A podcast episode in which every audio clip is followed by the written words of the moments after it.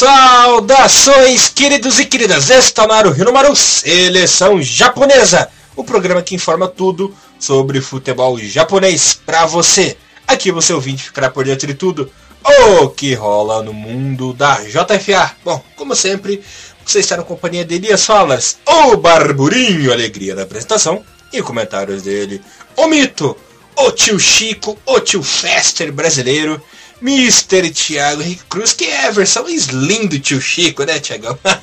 pois é, que é a versão fitness, certo? fitness não, fitness não. Versão fakir, versão desnutrida, mas fitness tá um pouco longe. Pois é, pois é, tem que jogar muito basquete ainda pra chegar na parte fitness.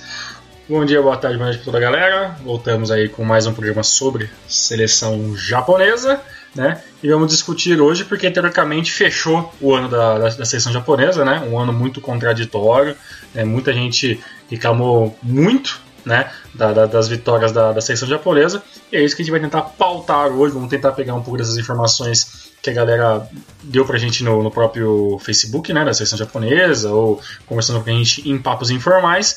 Porque, Elias, o Japão venceu mas não tá começando ninguém, cara. E é isso que a gente vai discutir no programa de hoje. Sim, senhor Mr. Tiago Henrique Cruz. Lembrando que esse ano, né, vamos discutir agora, antes de falar sobre os jogos das eliminatórias, uhum. apesar do ano ter sido fraquíssimo da eliminação na Copa da Ásia, do começo conturbado nas eliminatórias, né, o Japão perdeu apenas um jogo. E esse jogo foi contra a Coreia do Norte, rapaz, pela Copa do Leste Asiático. Japão que teve um, dois, três, quatro, cinco empates e uma, duas, três, seis, nove, onze vitórias no ano de 2015. Lembrando que o ano de 2015 fechou o Japão, né? Nessas duas últimas partidas e só volta a jogar no ano que vem, apenas em março de 2016, na continuação das eliminatórias para a Copa do Mundo na Rússia. Apesar do, do desempenho fraco da seleção japonesa, apenas uma derrota, coisa que no ano de 2010 o Japão perdeu várias vezes, foi um ano excelente. Em 2011 também foi muito bom, teve mais do que uma derrota também. E esse ano que foi uma porcaria, apenas uma derrota. É meio esquisito, né? Esses dados da seleção japonesa. Né? Pois é, foi uma. Foi uma. Foi derrota contra quem? Contra a Coreia do Norte pela Copa do Leste Asiático, na estreia, ah, da, na estreia da Copa. Lembrando verdade. que nessa competição o Japão não venceu, né? Perdeu um jogo e empatou dois. Pois é, cara, também tem porque é, que, que não conta, né, contra os Emirados Árabes, né, que foi aquele, aquelas oitavas de final, se não me engano, a gente perdeu nos pênaltis, né, então não conta como derrota, né. É, bem, o, os números são números altos, né, cara, a gente praticamente um número cheio de vitórias, né, mas se a gente for ver vitórias que realmente é, contra seleções de nível alto, praticamente nenhuma, né. Foram, foram todas foram todas as partidas praticamente disputadas em casas, né, ou, ou, pelas eliminatórias ou pela, pela Copa da Ásia. E tirando ali talvez os primeiros resultados do ano que talvez o Japão tenha ficado é, a gente né, tenha ficado pela seleção japonesa um pouco mais eufórico, pensando que o, que o ano poderia trazer é, algum, algum tipo de, de, de, bom resultado, mas acabou ficando meio que no quase assim. Exato. Né? E lembrando que esse foi um ano completamente doméstico, Tiagão. O Japão não enfrentou equipes, por exemplo, da Europa, não enfrentou ninguém, é, nenhuma equipe sul-americana. No máximo, no máximo foi a Tunísia, né, que é uma seleção africana, mas é praticamente na Ásia ali, na divisa da Ásia com a África, né? Dá para considerar que é uma seleção asiática tem um, praticamente local, né? E lembrando que das equipes o máximo de força que o Japão enfrentou foi o Iraque, o Iraque duas vezes, né? Na Copa da Ásia e também ali em um amistoso. Enfrentou também o Uzbequistão em outro amistoso, né? Que é um concorrente direto ali da Ásia. E Coreia do Sul, que acabou empatando, a China. Então o Japão não teve um grande desafio esse ano, né? Pois é, cara. Esse, e, esse, esse, o tipo de Iraque que você falou que a gente acabou enfrentando duas vezes, talvez era. Eu tinha até comentado em alguns números antigos que, que essa data FIFA estava bem aberta na época, né? E a gente esperava que, que o Japão enfrentasse um adversário de, de nível B né, uma Sérvia, né, algum alguém do leste europeu, ou até mesmo um time aqui da, da América, né, talvez uma Colômbia, um Equador, mas acabou mesmo ficando esse, esse ano um pouco mais caseiro. Por isso que né, a gente tem que meio que tentar ver esses parâmetros um pouco, um pouco mais com calma dentro, dentro, da, dentro do, desse contexto, né, de como foi o ano do, do futebol japonês é, como um todo, porque a gente não enfrentou ninguém de fora, assim, não teve nenhum grande adversário, né, cara? E o único tropeço foi realmente contra, contra, contra a Coreia do Norte, né? E que é até um pouco plausível, né, sendo uma estreia, uma estreia fora de casa, né, mas ainda, a Coreia do, ainda a, Coreia do, a Coreia do Norte seria um, um, um dos adversários mais fracos que tinha na chave. Mas acontece. O que eu gostaria de deixar claro, Elias, e, e, debater com você nesse começo do programa, depois a gente fala sobre os resultados, porque são hoje, hoje os resultados das eliminatórias são de menos, né, porque é, o grupo que o Japão tá, né, com o Camboja, Afeganistão, Singapura e Síria, tirando a Síria, o resto é obrigação deles de vencer, né?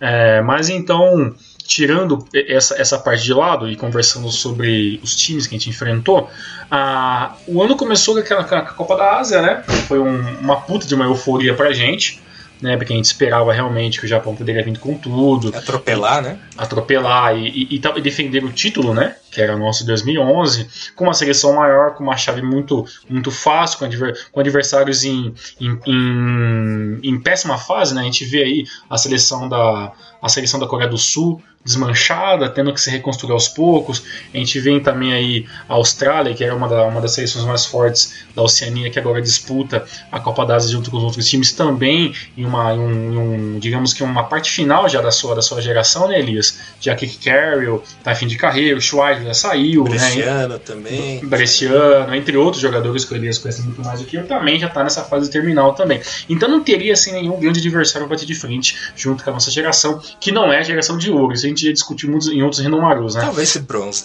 é, talvez a geração de bronze ali sem ceia, mas assim, nada muito. A gente tem, uma, a gente tem deficiências muito grandes em alguns setores, né? E, mas ainda, a base da seleção de, do começo do ano era a base ainda da, da Copa do Mundo, né? O Aguirre era o nosso técnico, né, Elias? E, e, ele também era meio. O, Aguirre tinha todo aquele, aquele esquema de ser um pouco mais conservador, manter-se um pouco a base da seleção. Trouxe o Endo né, de volta para a seleção, trouxe o Kono para tentar dar uma chance.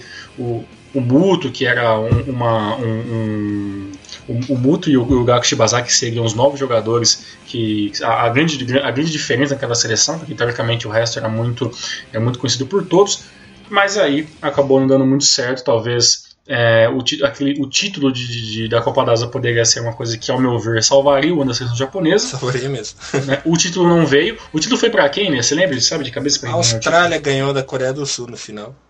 O, o, resultado do jogo acho que é pedir demais pra você lembrar, né? Hum, se eu não me engano, foi 2 a 0 cara. Mas deu também a lógica, né? Seria Japão e, a, Japão e, e Austrália, ou Japão e Coreia do Sul, ou Coreia do Sul e Austrália. Né? Esses eram os times que, que lutariam de frente a frente, né? Mas a maneira pelo qual o Japão começou o ano, vencendo alguns partidos muito bem, metendo ali 5 a 1 né, cara, no Uzbequistão, e todo mundo achando que, ah, nossa, agora a gente vai chegar e vai vencer, e acabou, e acabou realmente não, não sendo isso. É, esse, até que esse jogo contra o Uzbequistão ainda foi depois ainda da, da, da, Copa da Ásia, mas quando, quando aconteceu esse jogo contra o Uzbequistão que a gente venceu, né, uma, um, acho que acredito que seja um dos placares mais elásticos que a gente teve, né, chegando a vitória contra o Afeganistão de 6 a 0 que eu acho que, que conta menos, né, porque o Uzbequistão tem um pouco mais de time que o time do Afeganistão, é, então acredito que essa vitória contra o Uzbequistão acho que foi a, a melhor vitória do ano, né?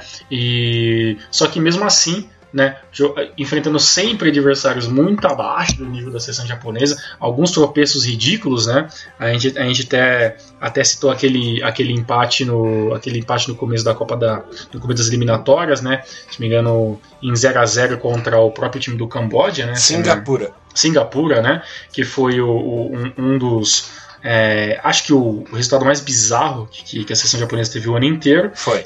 E, e agora, jogando no jogo de volta, é, conseguiu colocar o seu o seu futebol em cima, em cima da seleção de Singapura e vencer por 3 a 0 fácil. O grande problema é, Elias, a gente não tá tendo. Eu não tô vendo parâmetro pra essa seleção, cara, porque a gente tá falando que a gente meteu 6 a 5 a 5 a 1 no, no Uzbequistão, a gente meteu 6 a, 6 a 0 não sei quem, venceu 3 a 0 o Singapura, venceu bem o Camboja, mas a gente não, não, vê, a gente não vê nenhum resultado muito forte. E teve aquele um grande problema, né, cara? A gente venceu o Iraque no começo do ano, né? E agora com o Rally Rodite, com a, a, nova seleção, né, praticamente a nova base da seleção para 2018, a gente vai lá e Kagawa joga omissamente, Honda sumindo do jogo, o Kazak sumindo do jogo, e aí a gente empata. Né? Então, então, tem gente que discutiu até no grupo que talvez teve uma regressão na seleção japonesa, por um, por um lado, na parte do ataque. A seleção que que jogava muito bem no começo do ano, acabou jogando um pouco melhor, no, no um pouco mais defensivo esse ano, por isso que, que, os resultados são um pouco menos expressivos.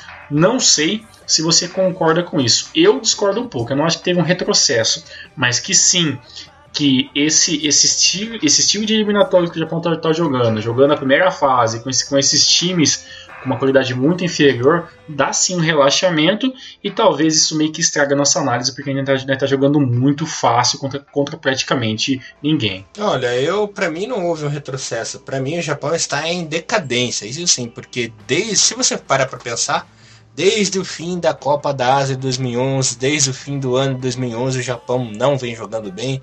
Teve um ano de 2012 ruim, um ano de 2013 péssimo, um de 2014 horroroso um de 2015 pior. É, o Japão, na minha opinião, está descendo ladeira abaixo, com três treinadores diferentes que já passaram aí pela mão, né? Tivemos o Zaccheroni, também o Aguirre depois da Copa, e agora o Halil Rodite, a coisa não está funcionando. O Japão não é nem 10% daquele Japão que a gente viu na Copa do Mundo 2010 com o Okada, né, Tiagão? Uhum. Que era o Green Team. Não é nem 20, 30% daquele Japão da Copa da Ásia com o próprio Zakironi, que vinha em ascensão, né? Vinha jogando bem e depois do nada decaiu, foi afundando. Para mim é decadência. É a famosa ladeira abaixo. Não, não tem o que dizer a mais sobre isso. É a minha opinião. Todo mundo fala, ah, mas você é pessimista, não sei se não é pessimista, é realidade, é só você ver os números. Só você ver as participações do Japão em eliminatórias, em confederações, em Copa do Mundo. Fracassos. Um fracasso atrás do outro. Nem a Copa da Ásia conseguiu ganhar esse ano, sabe? É, é complicado. Não é que eu sou um cara crítico demais, mas é realidade. A gente tem que parar é, de ficar apoiando o tempo inteiro para começar a criticar também para ver se a coisa muda, sabe, Tiagão? Uhum. Eu vi, eu já, já falei isso em algum outro programa já, todo mundo já sabe. Para mim, o último jogo que eu vi o Japão jogando bem, que eu falei, esse jogo, esse jogo foi foda. Já lembro até a data, dia 10 de dezembro de 2012, Japão 1, França 0 gol de Kagawa no final do jogo. É, é para mim, esse foi o último jogo ali que a seleção da França vinha sim de uma decadência, mas é o futebol francês que é muito mais evoluído do que o nosso, é uma grande verdade. Por mais que eu que eu prefiro assistir o campeonato espanhol, o, o, juro pra você, eu prefiro assistir a série B do campeonato espanhol do que assistir a série A francesa. Eu não, realmente não gosto da série A francesa, não gosto mesmo, cara. Mas é, junto, com a, junto com a portuguesa também, que, meu Deus do céu, mas eu admito que, que, as, que, essas ligas são muito mais avançadas que a gente. E, e a França, por mais que não, não tenha um grande time, tem jogadores de níveis internacionais, né? Benzema, entre outros. E a gente conseguiu vencer por 1x0 ali, num jogo, num jogo, um jogo onde o Japão jogou praticamente pelo contra-ataque. Né? Ishikawa jogando muito bem, Kagawa, Yoshida, o próprio Yutida, né? o, eu não lembro se, o Ida jogava, mas o Haseb jogando muito bem. Né? Então a gente tinha ali um, uma base muito boa. E infelizmente essa esse ano 2013 que você me falou foi realmente um ano muito ruim. A gente chegou na Copa do Mundo muito assim desmotivado em alguns momentos, porque a gente não vem realmente bons resultados, vinha de empatando alguns jogos que pode ter vencido, perdido outros jogos fáceis, vencendo adversários menores. E na Copa do Mundo a gente já discutiu isso já em pelo menos 20 Rio Marus, a gente sempre leva, traz à tona o assunto Copa 2014, que realmente foi uma da, das, das, piores piadas que o Japão levou em questão de Copa do Mundo, tirando 2006. É, a diferença, cara, realmente que eu acho, é que eu acho que essa essa geração nova, né, essa geração nossa aqui não é nem nova, né, cara, é uma geração que, que tá chegando a um fim. Geração né? misturada, né? Tem gente, tem gente no fim, tem gente no é. começo, que tá ah, na metade. Então, mas é assim, Elias, quem tá no fim, tá no, tá ali porque não tem quem mais trazer. Né? A gente mesmo utilizou o Kono no começo do ano. Colocou o Kono porque não tinha quem colocar. Né? Colocou o, Yasu, o Yasuhito Endo porque não tinha ninguém para colocar. Foi mais é, uma homenagem para ele também, né? Será mesmo, cara? O Japão nunca fez homenagem nem pro Kazu, cara. Pô, nem pro Nakamura. Não sei se foi muita homenagem. Eu acho que realmente foi, foi, foi falta de reposição. Talvez pelo Agui poderia ser uma, uma homenagem, mas já era um técnico novo, tá chegando ali, sabe? Não, tem, não tinha essa obrigação, entendeu? Mas bem, vamos sugerir, vamos sugerir que é uma, que é uma, que é uma espécie de homenagem. É, a gente vem com, com, com uma dupla de zaga que a gente tem muito carisma e muito carinho, mas que às vezes deixou a gente na mão. Né? O, o, próprio, o próprio Yoshida já teve ter partidas horríveis, por mais que, que, que, seja o nosso zagueiro principal. O Makino retornou à seleção depois de anos ficando fora. Né? Tanto que passou. Pra, saiu o Makino para entrar Kurihara, Inoha, né? Entrou toda aquela galerinha do, aquela galerinha do bem, né? O próprio Morishige, né? Um jogador um pouco mais novo, parecia, mas também agora saiu da seleção e é banco, às vezes nem é, contra, nem é convocado. Então a gente não tem uma zaga fixa. Os laterais é aquilo que eu falo sempre.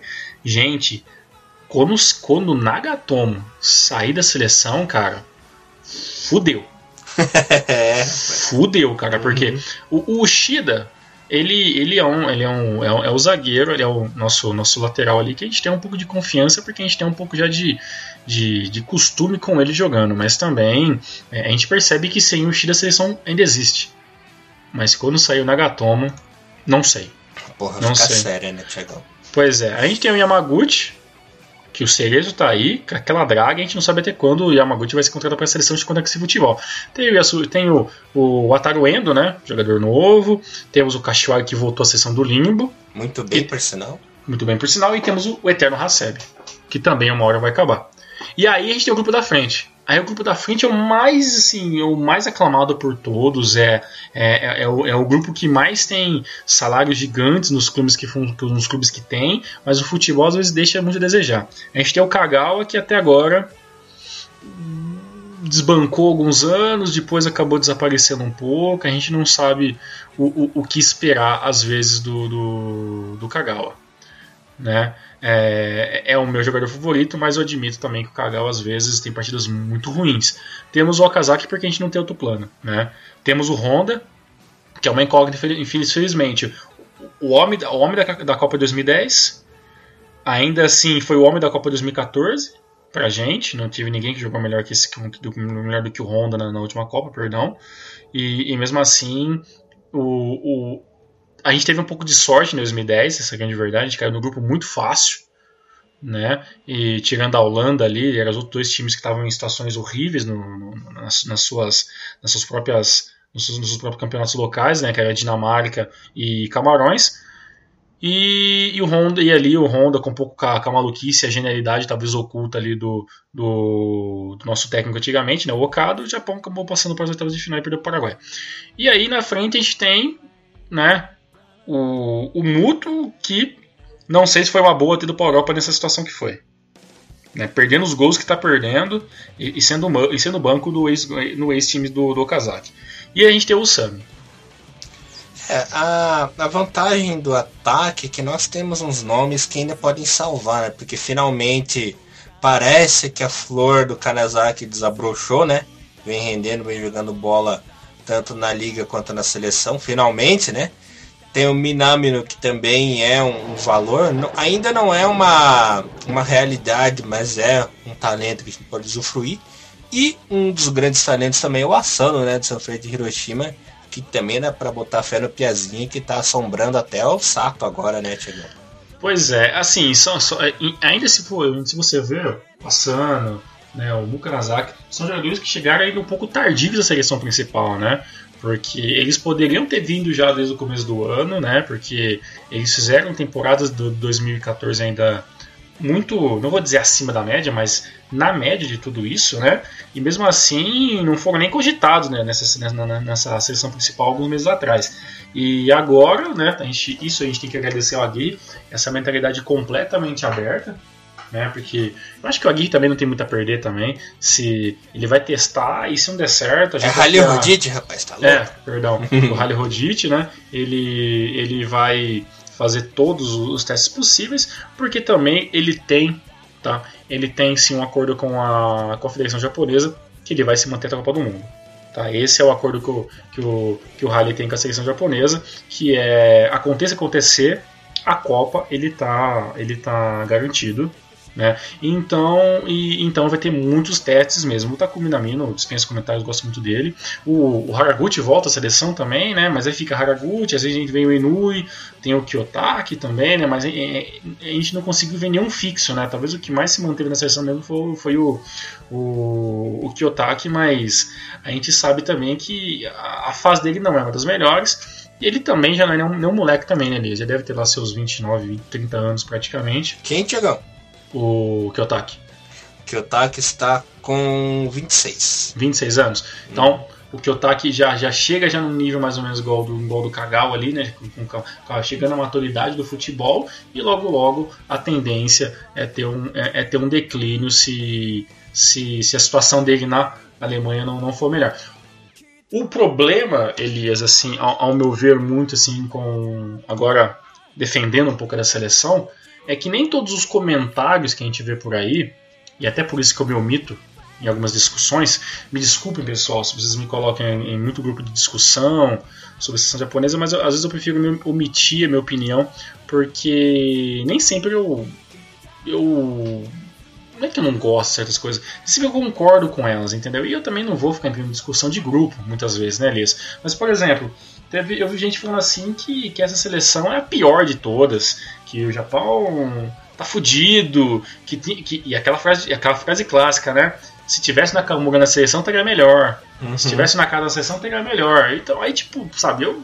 É exagero, né? É, sim, é um pouco um, uma maluquice, e como eu também não tenho muito saco para discutir isso, eu acabo meio que me omitindo. Eu não acho que seja a pior seleção de todos os tempos, não é a última pior seleção. É, e também está longe de ser um ano ruim. Uhum. Só que assim, é um ano sem expressão nenhuma, né, cara? É que nego não viveu nos anos 80 e 90, né? Pra pois, é, cara, pois é, quando a gente, quando a gente tava se matando, cara, ganhar de 1 a 0 da Arábia Saudita era foda, entendeu? Hoje não. Pra ganhar de 1 a 0 da Tailândia, né, Tiagão? Pois é, e, e assim, a gente tinha. A gente enfrentava outros adversários porque acontecia. Isso é uma coisa interessante também, viu, de pensar também. Por que, que o Japão hoje não enfrenta tantos adversários fora? Porque você imagine o quanto vai ser uma coisa é você contratar, o Japão, contratar a seleção japonesa ou fazer o convite para enfrentar uma Alemanha, para enfrentar um Brasil, e naquela época você saber que você meter 5, 6 a 0 no, no Japão. É, apesar que isso pode acontecer ainda hoje em dia, mas vamos, vamos supor que vamos partir do pressuposto que o nosso nível de futebol subiu. Se, se, você, se você convida uma seleção dessa, que você acha que você vai ter um pau, você vai lá e perde, dá um, um status muito negativo. Né? E, então, por, por, que, que você acha que a seleção, a própria seleção brasileira, a seleção brasileira não fica, não vai chamar o Japão para fazer um amistoso assim tão fácil? Porque a situação já não é muito boa com o Dunga. Chega lá, o, o Brasil me ganha de 1 a 0 me perde com o Japão, me perde com o Japão, o, o, o status negativo vai ser tão grande, entendeu? Que isso talvez seja uma dor de cabeça. Então, sim, o nosso nível aumentou, claro. Por isso, talvez a gente não tenha tantos amistosos com seleções tão altas, né? Porque a gente não é mais esse saco de pancada. Mas também, a gente não tem, a gente não tem esses convites e também e parece que a, a, a, JFA também não, não se prontifica muito em correr atrás desses, desses adversários grandes, mas também os adversários de casa também são sempre os mesmos. E também, assim, a gente começou a ganhar menos, né? Então acontece, o futebol asiático também está se nivelando. Né? O, o, o, o Camboja pode não ser um, um, um exímio exemplo, mas, por exemplo, a China Hong Kong não é mais aquele saco de pancada que o Japão vai lá meter 10 a 0 8 a 0 entendeu? A própria China empatou com Hong Kong, se não me engano, nas últimas rodadas da, da, das eliminatórias. Então, tipo, a China, né, que é um time muito melhor que Hong Kong, empatou com Hong Kong, entendeu? Então, por que que, por que, que a, gente, a gente tem certa superioridade, que talvez seja um erro nosso, e achar que só o Japão não pode perder? Só o Japão não pode empatar. Entendeu? A gente tá na, a gente, a gente tem a mesma fanha do saco toda essa galera. Porque a diferença, a única diferença que a gente tem é que talvez a gente tenha um pouco mais de dinheiro para investir. Mas tanto o Japão, quanto a Coreia do Sul, quanto a Austrália, contra a China, a gente não ganhou porra nenhuma ainda em nível internacional. Entendeu? O máximo que a gente fez foi a Coreia do Sul ter chegado em uma semifinal de Copa do Mundo que foi muito controversa a história, né, nego? Que, que, que, que, né, que a Coreia do Sul né, roubou pra cacete ali, né? Teve, teve, teve até uns esqueminhas de mala, de mala branca por baixo dos panos ali. E, e o Japão chega ali num, numa final de Copa das Confederações. Aí eu lhe pergunto, pra gente chegar na final de, na Copa das Confederações é muita coisa. Mas, para a maioria dos países, Elias, o que é Copa das Confederações? Ah, é, tem gente, por exemplo, o próprio Brasil, até 2003, é, convocava a seleção B para a Copa das Confederações. Ninguém tá pouco se importando uhum. com a Copa das Confederações. Só a partir de 2005 que teve uma regra da FIFA lá, que daí era obrigado a levar a seleção principal, sabe? Mas até 2003, você vê uns caras do Campeonato Brasileiro, por exemplo, time jogadores do esporte, jogadores do, desses times é, não do eixo Rio-São Paulo, sabe? Figurando na seleção brasileira. Assim. Praticamente uma seleção olímpica, né? É. Os caras levavam pro campeonato. Né? Então, tipo, nem ele se preocupa assim. Tinha o né? Washington, né? até o próprio Washington, que foi o atacante do, do Brasil em 2001, né? No Copa das Confederações, jogava na Ponte Preta. Tá então, tipo, é, a FIFA meio que regularizou porque tá vendo que, que tava virando uma várzea, né? Então, peraí, vamos transformar isso numa várzea, né? Mas também é, sele... é, é, nítido que as seleções não, não, não, não joguem o máximo do futebol. É claro que aquele jogo Japão e, Itália da Copa, da Copa das Confederações foi sensacional, mas aqui deu uma linha fora da curva, né, cara? É, tem muitos jogos ruins na Copa das Confederações, então, tipo, nem todas as seleções levam isso muito a sério. Então é isso que a gente precisa entender, né? A gente não é muito melhor do que a Austrália, a gente não é muito melhor que a Coreia do Sul, porque nos anos 90, Coreia do Sul e Austrália eram times que metiam um pau no Japão. Né? A, própria, a própria Coreia do Sul, que era teoricamente a nossa, o nosso maior rival, né? É, eu não sei se o Elias concorda, mas para mim a Coreia do Sul é o maior rival do Japão dentro, dentro da Ásia. É, e os jogos eram muito parelhos e a possibilidade do Japão perder para aquela geração de jogo de Park de Sung e toda aquela galera ali do começo dos anos 2000 eram jogos onde você tinha medo de qualquer lançamento, porque a Coreia do Sul tinha um time muito bem, bem mais montado, né? uma liga um pouco mais bem estruturada. A J-League, em alguns momentos, é um pouco várzea. Entendeu? E você percebe isso com, em, em, alguns momentos, como a gente nos programas que a gente fala sobre J3, que é onde o, o, o regulamento de Amazona, a J2 um, um, um, um, campeonato onde você demora 36 é, partidas para você ver que fica campeão, né? onde você vê o Omiwa que venceu o ano inteiro, começar a demorar 10 horas para ganhar o campeonato, onde você vê o Jubiluata, que é um dos times que tinha o maior, o maior cacife de dinheiro pela, pela Yamaha, né? Tá dois anos, tá dois anos na J2, o Cereço é um time que não consegue se manter na J1, e o, o, o próprio Tóquio Verde nunca ter voltado para a elite do futebol. Então, tipo, você vê muitas coisas que denominam falhas no campeonato. Então, eu acho que a gente deveria, sim, às vezes, baixar um pouco nossa bola, porque, infelizmente, querendo ou não, a seleção japonesa não vive também o seu melhor momento. É. Infelizmente é complicado. Bom, Tiagão, bora para as eliminatórias agora? Bora, vamos lá. Maravilha, o Japão teve aí dois grandes desafios, por assim dizer, né? Jogando fora de casa nessas eliminatórias. Deixa, deixa eu dar uma enaltecidinha Sim, aqui. Tá bom, vamos dar o um mundo de 3 bom, Tiagão, de uniforme novo, com farda nova, jogando até bonito, né? Pelo menos bonito. nessa primeira partida, o Japão não teve dificuldades para vencer Singapura 3 a 0 fora de casa, com gols bonitos, né, Tiagão? Primeiro gol Kanazaki matando a bola no peito, ele chutando bonito. Honda marcando seu golzinho num chute muito bonito também, ainda no primeiro tempo. E o Shida num gol cagadinho, cagadinho. Muito, foi lá, muito, fez muito. o terceiro. vitória por 3 a 0 uma vitória fácil até. Japão dominou a partida desde o primeiro minuto até o último do segundo tempo. É, deu ritmo no jogo o goleiro de Singapura, se não fosse pelo goleiro, o Japão teria vencido por 5, 6 a 0, né? E isso que até teve uma curiosidade, uma coisa que eu não entendi, Tiagão, que no fim da partida o Honda deu uma declaração estranha, rapaz. Ele falou que a equipe de Singapura poderia até ter vencido o Japão nesse jogo. Como assim? O Japão atropelou, só deu o Japão na partida. Não sei se ele falou isso em respeito dele estar tá jogando lá em Singapura. Sim, sim. Não sei. É uma declaração muito estranha, rapaz. Então, cara, o, o, Honda, né, ele tem esse negócio de, de, de, que a faixa de capitão é uma coisa que ele não se, não se interessa muito, ele fica muito, ele fica muito incomodado com esse, com esse peso que, que, que a própria imprensa, né, pouco sensacionalista, que é a japonesa, dá para os jogos que ele joga muito bem, né? E esse foi um jogo que, que ele jogou muito bem, saiu no final, no final, saiu no finalzinho do jogo ali, que foi, se me engano, o Haraguchi entrou no lugar dele. E, e o Honda, ele, ele sempre muito coeso naquilo que ele fala, né? Ele claro, enaltecendo um pouco a seleção local né, de Singapura que que hospedou muito bem a seleção, não teve nenhum problema na, na estadia da seleção lá. Muitos torcedores ainda foram no estádio e acho que realmente essa declaração foi, foi simplesmente ali um, um, um alento ali para diminuir esse, esse, essa vitória 3 a 0 que foi sim um, um passeio fácil. Mas também, por outro lado, a gente vê várias declarações do Honda quando a seleção japonesa joga ruim. Ele realmente fala que falta um pouco de tipo de jogo, falta um pouco de consistência e que a maioria dos erros da seleção japonesa não é técnico, não é auxiliar, não é treinamento, é realmente da falta de, de compromisso dos próprios jogadores. Isso o Honda deixou, deixou, muito claro. Então, de todos os jogadores ali, por mais que ele seja um dos panos quentes, ele sabe sim é, meio que acarcar a galera quando os resultados não vêm ou quando vem resultados ridículos, né, como foi desse próximo jogo.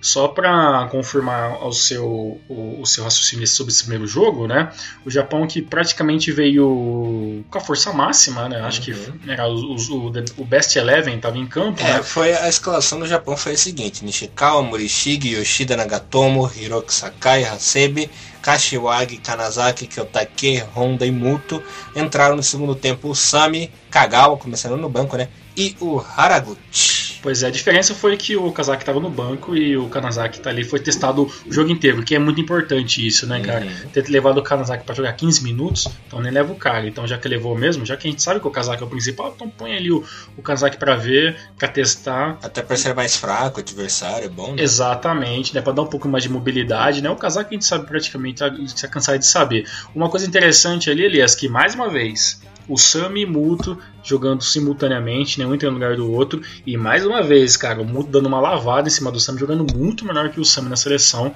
né? É, digamos que o, o Rally Rodich aí, ele, ele gosta mesmo de. Ele gosta mesmo do, do Sami, porque se fosse um outro técnico, cara, eu acho que nem convocado, nem convocado mas estaria sendo, sinceramente, cara. É mas, mas, gostei desse jogo do, do Muto, né? Entrou ali entrou ali, jogou praticamente o, o, até os 30 minutos, quando entrou o Sam no segundo tempo, teve menos oportunidades, mas quando no mano a mano o Muto fez uma diferença um pouco maior. Gostei bastante do Kiyotaki, jogou praticamente a mesma coisa que o Kagawa, teve muita diferença, o Kagawa também não, não vem jogando partidas muito excelentes, deu um passinho ali pro, pro, se me engano, pro, pro Honda ali, uma tentativa de ataque à seleção teve, mas também fora isso, Kagawa muito omisso, né? Uma vitória fácil contra um adversário que simplesmente apenas o goleiro tinha respeito dos méritos, porque, vem, porque acabou defendendo duas ou três bolas que poderiam ter dado ao Japão aí 6, 7 gols de vantagem. Sim, senhor Mr. Thiago Henrique Cruz. E jogando muito mal na próxima partida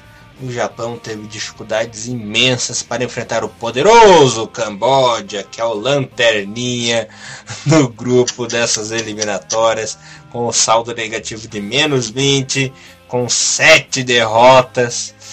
O Japão que teve que depender de um gol contra e de um gol no finalzinho do jogo. Detalhe, né? Nosso querido Okazaki, um pênalti infantil né, do zagueiro, parecendo do Kagawa acabou errando a cobrança, chutando de um jeito bizarríssimo. E também é o nosso querido Yoshido, o nosso querido Fujiharu, né?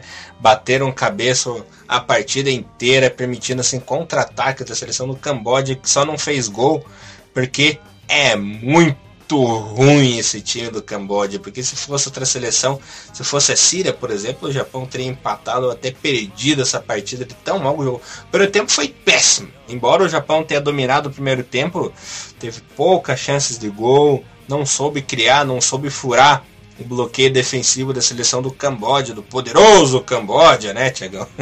Pois é, cara. E teve um detalhe interessante sobre o que você falou do Fujihara e do Yoshida, né, cara? É, olha a maluquice, cara.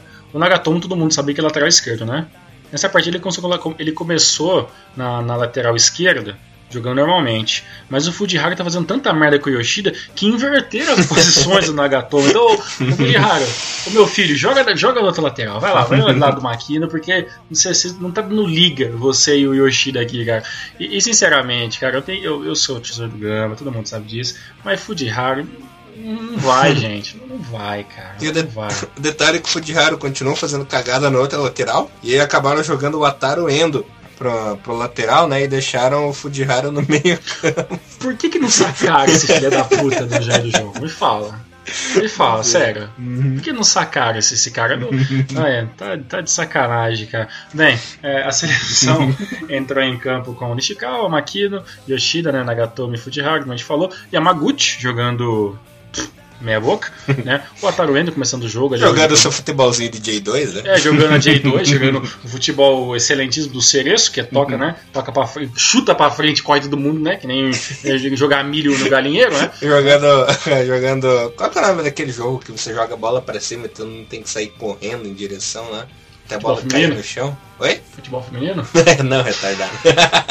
Olha, ó. As, femi as feminazes vão querer ter o couro desculpa, agora. Desculpa, desculpa, tô brincando. É, futebol feminino de escola, né? E o Ginomaru acaba de perder sua audiência feminina. desculpa, menino, desculpe. É, não sei, cara, joga bola pra cima? Do que você pode estar falando, cara? Ah, era joga um negócio que jogava bola pra cima assim, todo mundo saia correndo até a bola cair no chão de novo. Enfim, foda-se. Caralho, ah, velho, não é beisebol que você tá falando? Não, era esporte de educação física lá, pra entreter. olha, coisas que só tinha em canoinha só, cara, não sei, cara. Bem, na frente aí a gente começou com o Haraguchi, Kagawa e o Sami, e na frente o Okazaki. Né? Lembrando que nessa o Okazaki não entrou, né? Entrou o Minami no lugar do Okazaki. O Okazaki uma partida, eu acho que deve ser a pior partida que eu vi do Okazaki na minha vida até hoje. Nossa, terrível. Os, né, o Honda entrou no lugar do Sami aos 62 minutos e atrás o Kashiwagi entrando muito bem no lugar do Ataru Endo. Então, tipo assim, o Kashiwagi, pelo amor de Deus, ele já é, ele já é o nosso, o nosso meia principal. Agora, a, a questão vai ser a briga de foice que vai ser nesse, nesse, nesse meio. Porque tem o Ataru Endo, tem o, tem o Yamaguchi, tem o, tem o Haseb né, em final de coisa. Pode, pode encaixar nesse, nesse meio também o Final de coisa, olha é, só. Esse é, o nosso, esse é o comenta nosso comentarista, jornalista mor do nosso canal, né? Final de coisa. Ah! ah! essa porra não vai pra frente, não sabe porquê, né? Eu, não, eu sou jornalista, eu sou apenas um comentarista. Eu, eu, sou, eu sou mais ou menos o que é o o que é o Neto né, na banda. Eu só comento, só, eu sou ex-boleiro, só comento. Tiagão, detalhe que o Casaco foi capitão nessa partida, né? Então, pois é, né? mais negativo ainda. E os gols, na verdade, o primeiro gol que era para ser do Okazaki, né, naquele lance de cabeça, acabou sendo assinalado como gol contra. Mas foi certo isso, né? Uhum. É, a bola realmente quem cabeceou foi o o, Cambo, o cara do Camboja, né? E o Honda marcando o gol no finalzinho ali, também de cabeça, aos 45. É cambodiano mesmo? Acho que é isso, né? Sei lá. Deve ser, né? Bem, é, o, o destaque positivo talvez ali foi pra zaga que não teve nenhum perigo no momento, né? Por mais que você tenha um momento do jogo ali, um momento que foi até me lembrado pelo, pelo Fernando Namoro, é que realmente teve, chegou um momento do jogo que teve três ataques seguidos uhum. né? do, time, do, do, time do Camboja. Então, tipo, a seleção japonesa realmente passou um certo sufoco, mas a zaga ali do Makini e Yoshida, que são os principais, meio que conseguiu resolver isso. O que a gente, o que a gente tira dessa, dessas duas partidas. Sinceramente, Elias, é, dá para você. Você, você, conseguiu achar uma, alguma conclusão nisso tudo? Você acha que talvez seja um hype muito. um hype muito louco que a gente está fazendo de hater, porque realmente foi um ano muito wherever para a seleção japonesa, ou realmente tá acontecendo alguma coisa é, e a gente não tá percebendo Olha, ou percebeu meio que tardio? Tá acontecendo sim, tá acontecendo uma merda. uhum. Eu acho que é, a diretoria da JXA tem que sentar ali com o Rally Rodite, pode chamar o Honda também para conversar e ver, colocar pingos nos is, né? Para ver o que aconteceu, o que está acontecendo. Ver, precisa dar um jeito de melhorar esse time, porque tá decadente, Tiagão. É, fazia tempo que eu não vi o Japão jogar tão mal assim, rapaz. E outra, o, o Honda ele tá lutando contra essa fase de capitão mas a gente sabe que essa, essa fase de capitão é inevitável para 2018 para ele, né, cara? Uhum. O, o, Okazaki, por mais que seja um jogador que é um jogador muito importante na seleção, dentro do time atual, ele atual não, né? Porque o Okazaki tá na seleção desde 2009, né? Mas ele não, ele não tem essa grife de capitão que o time precisa para dentro de campo, né, cara? É, eu, fiquei, eu tava até muito sossegado com esse negócio de capitão, porque a gente tinha o Kawashima, né, cara? E o Kawashima é um cara que metia bronca na equipe, né, dentro de campo. Você, viu, você não vê uma foto do Kawashima dando risada, cara. Né? Ele é muito carrancudo, muito com, a, com a equipe toda hora. Mas o Okazaki ele não tem essa, esse perfil, entendeu? E se o Honda realmente não quer isso, eu acho que não se deve forçar ele. Mas eu acho que é inevitável essa parte de capitão.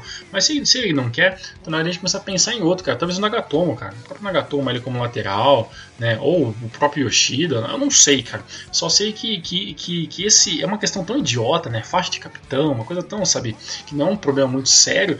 Tá sim se tornando um, um um empecilho na, na, na, nas atuações da seleção japonesa por causa do Honda, mas tem problemas muito maiores do que isso dentro do campo e fora também, né?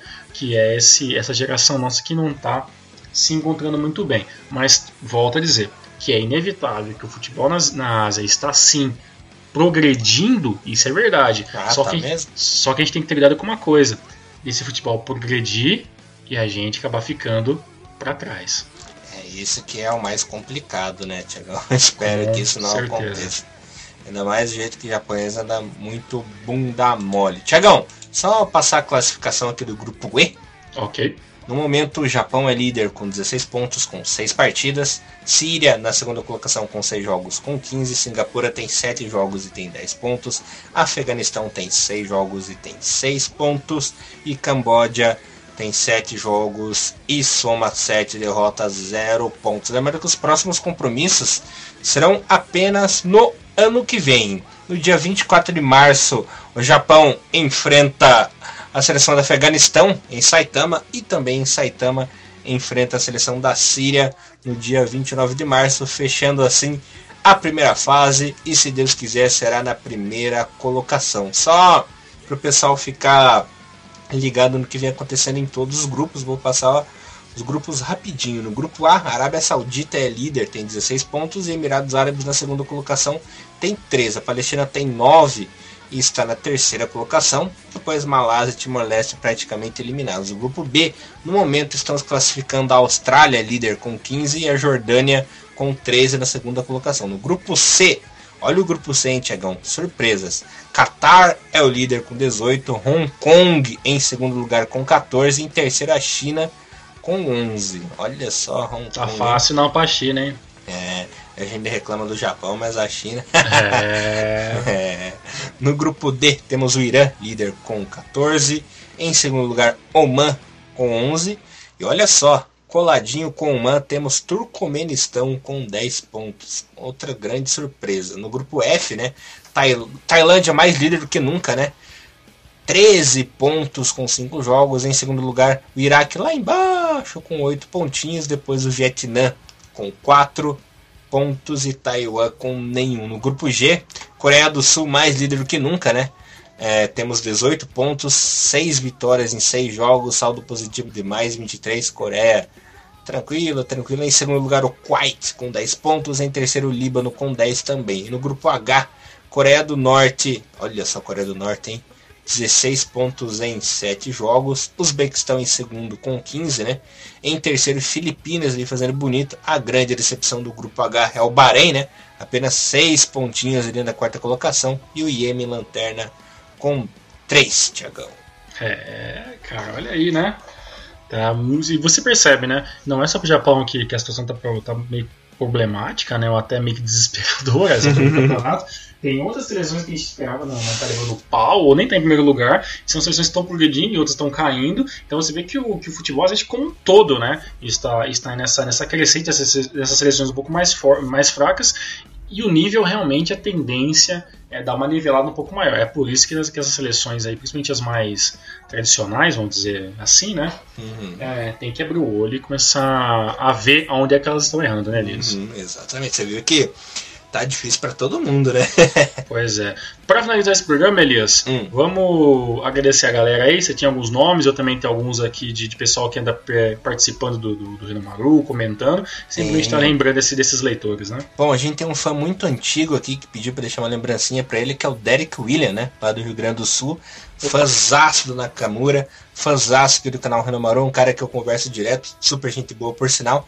Um abraço aí para você, Eric, e também para Tieme Chique, sempre nos acompanha também aqui no Renomaru. Só que ela é de Curitiba, o povo do sul aqui tem bastante peso no programa, hein, rapaz? Predomina a galera do Elias aí, ó. Tá, tá abraço para nossos leitores do sul no país, né? E eu também, cara, tenho um, um abraço o, fenomenal, muito forte aqui para leitores que eu não conheço, nunca conversei com eles pessoalmente, mas eles vêm sempre, vêm sempre publicar alguma coisa na própria da sessão japonesa, ou agora, né, que a gente tem o nosso canalzinho do YouTube, que é praticamente apenas um canal. A gente não é youtuber, vamos deixar isso bem claro, né? A gente não faz vídeos pro YouTube, né? A gente disponibiliza o áudio do Rio do Maru ali, uma versãozinha pro YouTube, claro, isso é para facilitar o nosso canal de, de, de, de informação, né? Do nosso pequeno projeto que é o Maru, né? É, o nosso projeto, o nosso projeto é muito simples, né, Elias? É, e, e, a gente sempre tem que trazer o máximo da, da, das informações.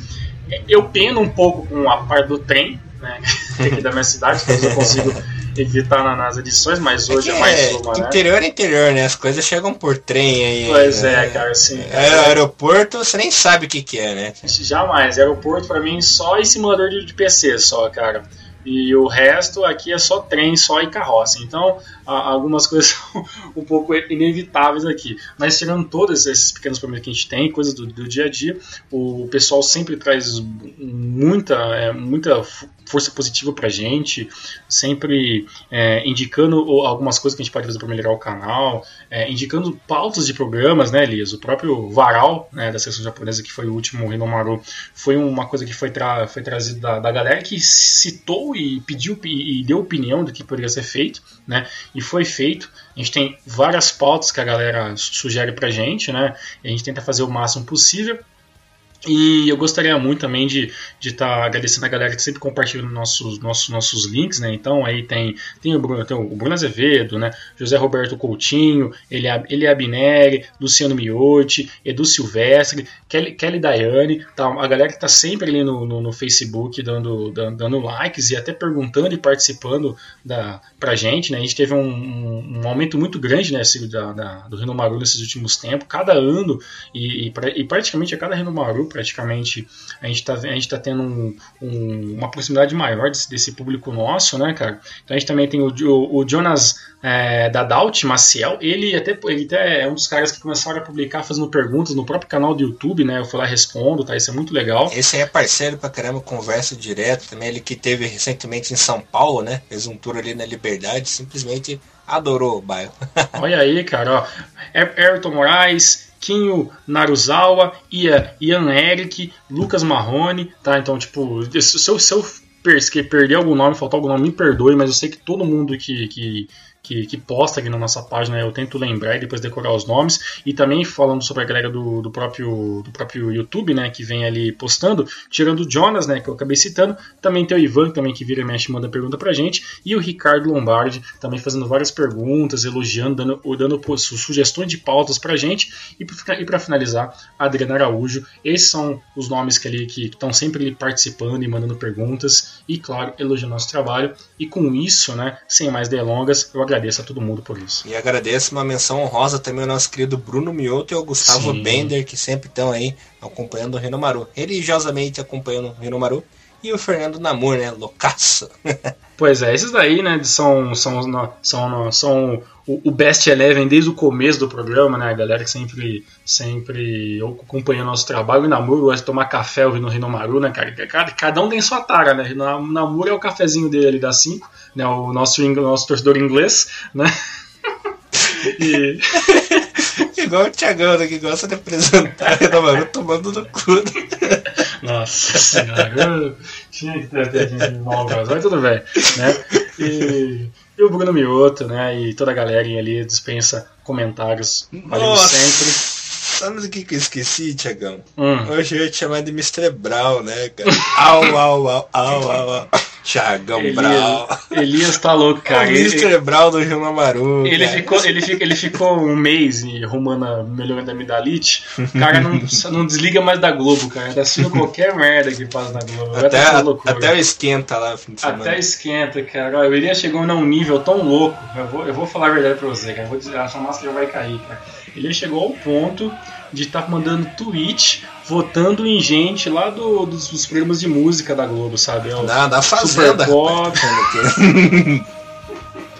Votando na galera é. Super Pop. Dona, Dona Mara Maravilha ficou hoje, né? Não saiu da casa. Aí, viu como eu tô sabendo as ah, coisas? Merda, cara. O cara tá indo mais longe ainda. O cara tá sendo uma fazenda, mano. Caraca, tá, tá de parabéns, até cara. Dança, até danças tem a live no começo, né? Olha aí, cara. E fora isso, Elias também fanático também pelo aquele de cozinha que tem na Band, que eu não sei o nome. Aquele cozinho da Band? Que... Não, de cozinha. Ah, o Masterchef. Master cozinho. Cara, mas por falar em Masterchef, eu entendi do cozinho da Band. Porra, como assim, velho? Por falar em Master... baixo. É, por falar em Masterchef, tá passando Masterchef Júnior, né, agora na Band. Cara... Dá uma dozinha de ver aquelas crianças que uma hora eles estão cozinhando, ele começa a dar tudo errado. Eles, mãe, mãe, ficou chamando a mãe, começa a chorar. Ah, não, vou trocar de canal, senão eu vou acabar chorando junto. Meu Deus, uma coisa certa, cara. Eu, eu nem sabia que tinha o Master V Junior, mas eu devo imaginar dos que se trata. E, e os filhos da puta, aqueles fedelhos cozinham melhor do que eu ainda, vai se É mais fácil a gente chamar a mãe do que Pô, os caras do Masterchef. Porra, os caras começam a fazer uns pato assado. A, a, criatura tem 7 anos de idade faz pato assado com molho de maracujá. Faz, faz os caras fazem nhoque, cara. As, umas menininhas lá de 10, 11, 12 anos fazendo nhoque.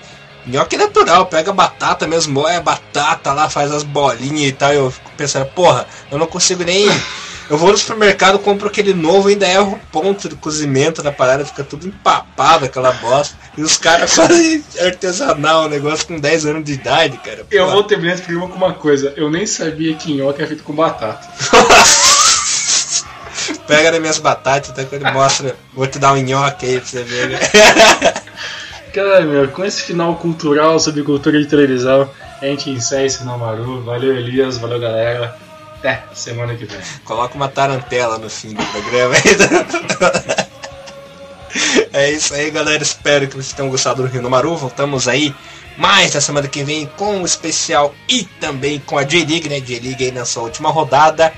É isso aí. E Maru levando o melhor do futebol japonês para você. Abração, galera. Espero que tenha se divertido.